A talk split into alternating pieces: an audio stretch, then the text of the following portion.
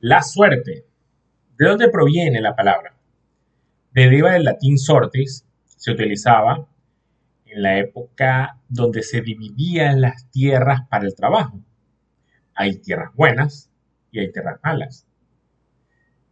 ¿De qué se trata la suerte? Nosotros, como médicos, no podemos depender de hechos fortuitos, aunque la misma Biblia dice que hay afortunados y desafortunados. Quiero sin duda hacer referencia al tema de cómo se entremezcla la razón, la ciencia, con hechos meramente casuales o fortuitos. Hoy tuve una gran lección de mi madre en el que me recomendó una lectura que, de un libro que justo yo le había regalado.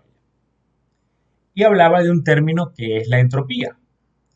La entropía en un sistema es constante, es, está actuando aunque no lo querramos. Tenemos que actuar en contra de ella.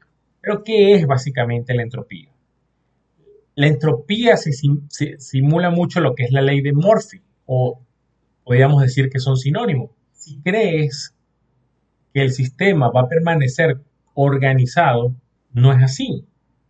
El ejemplo que me daba este libro de un autor reconocido, de Deepak Chopra, es que dejas un auto en, en un parqueadero, en un estacionamiento, y él va a tender a de desgastarse, dañarse mucho más que si lo usaras. El de Murphy nos dice que si algo puede salir mal, pasará. ¿Cómo lo aplicamos esto desde el punto de vista de la medicina? Nosotros conocemos que existen normas para realizar procedimientos. Y esto es muy importante definirlo, porque muchas veces esos shortcuts o esos atajos que, que queremos tomar nos llevan a una primera mala decisión y a una consecuencia devastadora, a una entropía propia del sistema. Porque derivado de una decisión inadecuada, viene una serie de acontecimientos gigantescos que terminan en algo que no deseamos los médicos. He aquí una pregunta básica que siempre nos hacemos. Un paciente, después de haber sido operado por un especialista, podemos nosotros tomar el caso cuando en nuestra opinión la primera decisión estuvo errada? ¿Y qué, tan, qué tanto podemos ayudar a ese paciente y qué tanto realmente estamos haciendo bien? En medicina hay varios ah, conceptos. Se dice que la primera cirugía es la única oportunidad para salvar a un paciente y la segunda es la última oportunidad para salvar un paciente. Siempre nos damos oportunidades, vivimos en estadísticas, pero ¿de qué se trata? Tener suerte, de tener un adecuado conocimiento, de que el paciente realmente tiene una autonomía y tiene una capacidad de, dar, de, de responder a nuestros tratamientos, a pesar de que una elección quirúrgica no es considerada tan adecuada en otras, con otros especialistas. Solo nos quiere decir que hay que estar atento a los detalles. No existe un neurocirujano que tenga desatención al pequeñito detalle. Nosotros trabajamos en áreas muy específicas, núcleos cerebrales que son muy minuciosos y que realmente nos llevan a tener el control de todo. Muchas veces nos confiamos. Muchas veces creemos que los demás saben cómo es el posicionamiento, la, el detalle comienza incluso desde que posicionamos al paciente, desde que él, mucho antes cuando lo elegimos, la manera en que, lo, en que él es abordado, todo, todo tiene que ver con este detalle. Existe la cirugía fácil en neurocirugía? No sé. La neurocirugía es tan compleja y singular que nos lleva muchas veces a pensar que es una rama de la medicina que engloba más de 12 o 15 especialidades. Es una pequeña porción de un multiespecialista, que además puede ser camillero, colocador de vías y que la suerte nos lleva a esta especialidad, que eso sí lo considero realmente, un azar, una manera en la cual nos conectamos con la vida. Pero, concretando, ¿existe una cirugía fácil en neurocirugía? ¿Existe una cirugía que está ligada con la suerte en neurocirugía? Bueno, para mí la cirugía más fácil es también la más difícil, la válvula de derivación ventrículo-peritoneal. Este es un procedimiento, para los que nos conocen, en el cual el cráneo es un componente cerrado. Hablamos de una ley en el que los tejidos que están adentro, como es un componente cerrado, como digamos una olla de presión, los componentes internos van a ir variando según la composición de cada uno. Recordemos que dentro del cráneo tenemos el parénquima cerebral, que ocupa el mayor porcentaje, el líquido cefalorraquídeo y los vasos sanguíneos.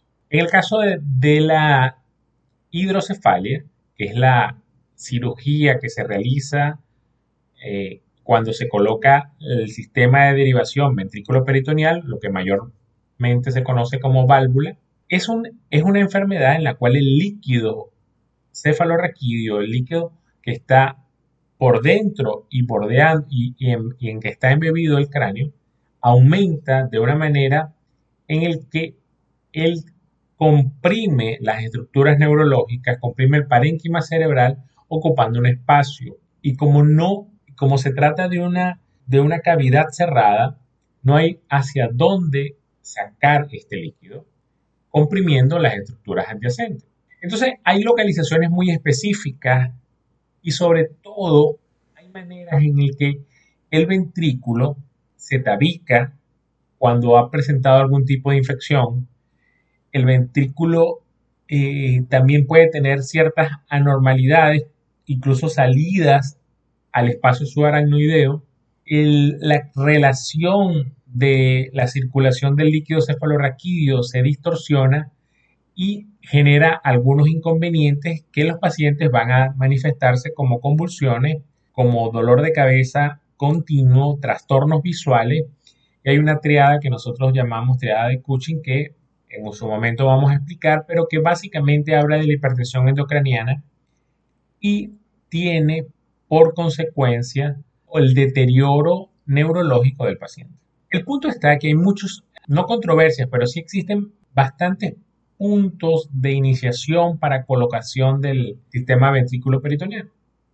Existen puntos para cuando está dilatado completo, existen puntos para cuando el paciente está en UCI y necesita un monitoreo de presión intracraniana, existen puntos para pacientes que están solo con cuernos anteriores dilatados, cuernos posteriores, en fin, existen puntos clásicamente colocados. Ahora, ¿de qué se trata la, la cirugía?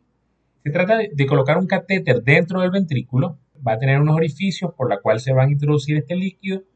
Este va, a ir conectado a, una, a un reservorio que es un pequeño, una pequeña porción diseñada mecánicamente en la cual abre a cierta presión. Hay de presión alta, presión media y presión baja. Hay algunas variantes de esto, hay algunas gravitacionales, algunas de otros tipos, pero realmente básicamente lo podemos resumir en esas tres. Y un catéter distal que va por debajo de la piel en el tejido subcutáneo hasta diferentes sitios donde se puede colocar. Más común es el peritoneo, es decir, en el abdomen. Y entra el espacio peritoneal y el espacio peritoneal tiene una capacidad de absorber líquido. De hecho, por ahí se hacen las diálisis peritoneales, pero es, una, es, es desviar el líquido acumulado acá hacia el cerebro.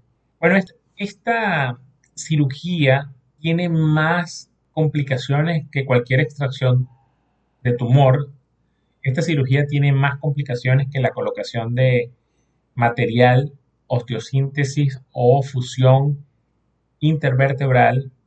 Esta, esta cirugía tiene eh, tantas variables, por ejemplo, en los niños eh, que se colocan al recién nacido, cuando se diagnostica antes de, que nazcan, se operan, hay que cambiar porque el niño crece y la válvula no crece con el, catéter no crece con el niño y esta es una cirugía que es bastante difícil no técnicamente, pero sí cuando se presenta algún tipo de complicación, es un desastre neuroquirúrgico. Para finalizar, entonces tenemos que decir que existen muchas maneras en las cuales nosotros podemos evitar que esta entropía, mala suerte, Lady Murphy nos toque. Pero hay un hecho que es indudable. La estadística funciona. Siempre va a haber algún paciente que no evolucione tan bien, que en la dirección que colocamos el, el catéter vaya a disponerse de manera inadecuada, que navegando intraventricularmente consiga una debilidad y tope el parénquima,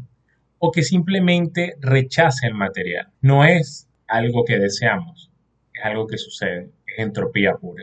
El capítulo de hoy lo dedico a, estas, a estos momentos de entropía, a estos momentos de desorden, a estos momentos de caos que podemos tener en nuestras vidas, pero que no debemos dejar de derrumbarnos, no debemos caer sin levantarnos. ¿Y cuántas veces debemos levantarnos? Todas las que sean necesarias. Dios está con nosotros, está con ustedes, está con los pacientes, está en cada manifestación de nuestras vidas.